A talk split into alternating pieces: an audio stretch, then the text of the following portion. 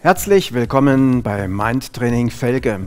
Heute wieder mit einem weiteren Tipp aus der Rubrik Selbstwert und Persönlichkeit. Das heutige Axiom, also sprich eine Grundannahme, die ich weitergeben möchte, behandelt das Thema Nichts passiert einfach nur so. Im Grunde genommen sagt man, jedes Verhalten beinhaltet eine Absicht.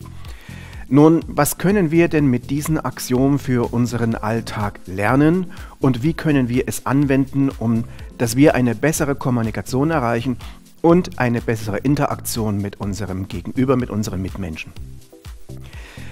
Jedes Verhalten beinhaltet eine Absicht, besagt im Grunde genommen letztlich nichts anderes wie nichts, was irgendjemand tut oder fragt, ist ohne Grund, sondern es gibt immer einen Grund.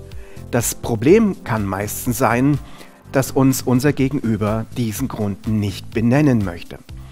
Und wenn du also in Zukunft durch die Gegend gehst, durch dein Leben gehst und hast im Hintergrund dieses Axiom, also diese Grundannahme, die da besagt, nichts passiert einfach nur so, sondern jeder hat mit allem, was er tut, irgendeine Absicht, dann weißt du, dass dein Gegenüber dir diese Absicht nicht mitteilen möchte.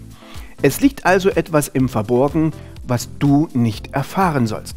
Wir sehen das dann oder wir merken das dann im Alltag durch solche Aussagen wie, ach, ich habe nur mal so gefragt, nö, ist nichts Besonderes, nee, das ist äh, einfach nur mal so. Nein, es ist nicht einfach nur mal so, sondern derjenige hat irgendwas im Hinterkopf, irgendwas führt er im Schilde und irgendetwas hält er zurück, unterliegt im Verborgenen, was er eben nicht benennen möchte.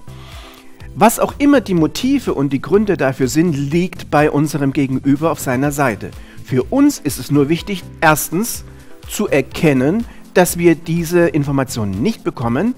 Und noch viel wichtiger ist es überhaupt zu wissen, dass mir eine Information zurückgehalten wird. Nun ist es natürlich nicht in jedem Kontext sinnvoll, es immer zu hinterfragen und an diese Nachricht zu kommen. Es reicht, wenn du zuallererst weißt, aha, ich erfahre es nicht. Dann liegt es an dir, ob du mit dem zukünftigen Verhalten oder mit dem Angebot, was kommt, einfach so ins Blaue reingehst, ohne es zu hinterfragen.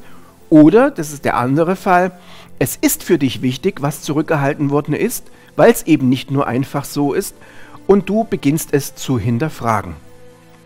Und zu hinterfragen bedeutet, dass du eine Kommunikationsstruktur brauchst, wo du an das Unausgesprochene herankommen kannst. Und dazu eignen sich sehr gut offene W-Fragen oder noch viel, viel besser das Metamodell der Sprache.